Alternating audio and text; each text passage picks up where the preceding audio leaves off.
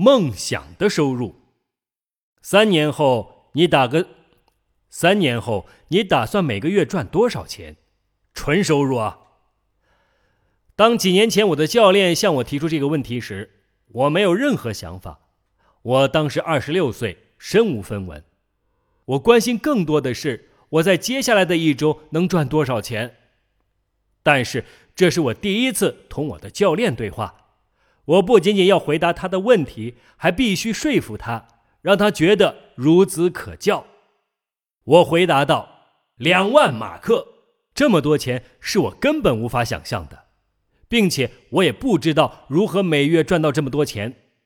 但是我想给我的教练留下深刻的印象。这完全失算了，因为他回答道。”我不想给一个鼠目寸光的人做教练。我再给你一个机会来回答这个问题：你想在三年后赚到多少钱？我感觉自己像走进了一场不真实的电影。两万马克对我来说是终极目标啊，却被说成了鼠目寸光。但是我相信这个人远超过相信我自己。我的大脑飞速运转，思考着。一个人每个月到底可以赚多少？我想到的是三万五千马克到四万五千马克。我的教练笑着建议道：“那我们就定在五万马克吧，这是个整数。”我把这个数字记了下来。你的梦想收入是什么样的？我想向你提出同样的问题：三年后，你想每个月赚多少钱？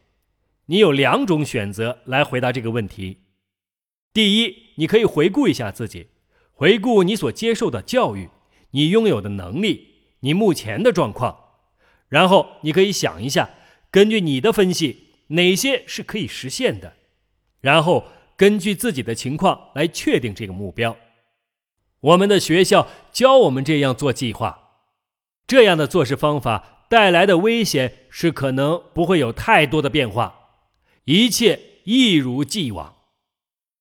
非常成功的人对此的做法完全不同，他们的注意力完全不在自己，而是在一个特定的幻想。他们描述出自己想要追求到的事物，然后思考变成怎样的人才能够使这份幻想成为现实。成功的人不将其目标依赖于目前的状况，他们知道。如果我们的目标是以我们自己为导向的，那么我们就会停滞不前；如果我们以目标为导向，那么我们就注定要成长。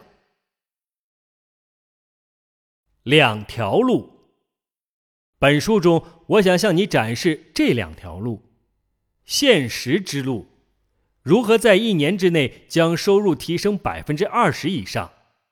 但是我还想展示给你一条通往高收入的快速量变之路，它能使你的收入翻一番。当了解了这两条路，并且知道要付出哪些代价时，你才能做出正确的选择。但首先，请你抛开本书，初步做一个决定。请回答这个问题：三年后，你想每个月赚多少钱？纯收入。衷心的祝贺你，你刚刚做了一个完全疯狂的举动，而这里的疯狂指的是一些不同寻常、超凡脱俗的事情。你知道，做大家都在做的事，只能得到大家都能得到的东西。你已经记下了一个数字，对吧？请你在写下上面这个问题的答案之前，不要往下看。你会惊叹于这本书怎样改变你对于收入和目标的想象。将来，如果你回顾一下最初关于梦想收入的想法，那就再好不过了。量的飞跃。当我写下五万马克之后，教练要求我划掉这个数字，然后乘以二。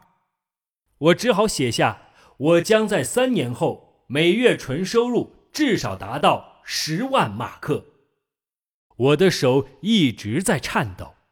教练恭喜道：“衷心的祝福你，现在你有了一个目标。”我并没有感觉到自己刚刚写下了我的目标，而对这个目标，我甚至感觉到很不舒服。我试着改变那个数字，说道：“我并不需要这么多钱，这么多也许对我来说并不好。”教练回答道：“你现在根本不知道你需要多少钱。”他接着说道：“这和十万马克并没有什么关系，这个数字仅仅是一个检测你是否真正达到目标的标尺，这其中更多关乎于你的个性。重要的是，在这个过程中你会变成怎样的人。”他的这番话深深地触动了我。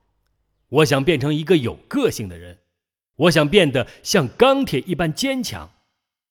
之后，他又说了一些至今仍然在激励我的话：“生命短暂，不应该碌碌无为。”我的教练说到这些的时候，并没有涉及隐身的意义。在其他人看来，什么有意义可能是不一样的。他关心更多的是我做的对我重要的事情，完成这些事情，并在这个过程中不断的学习。他经常说。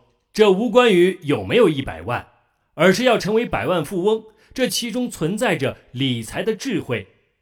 钱财来了又去，但是如果拥有理财的智慧，如果知道金钱和收入是如何运作的，那么我们就会在很短的时间内重新赚得财富。那时候，我想都不敢想月收入达到十万马克，那对我来说像一个奇迹。实际上。到我实现这个目标时为止，我的收入翻了五番，这用了两年半的时间。回首那时，我不再觉得那像是一个奇迹了。我为此努力工作过，并且我知道做了些什么。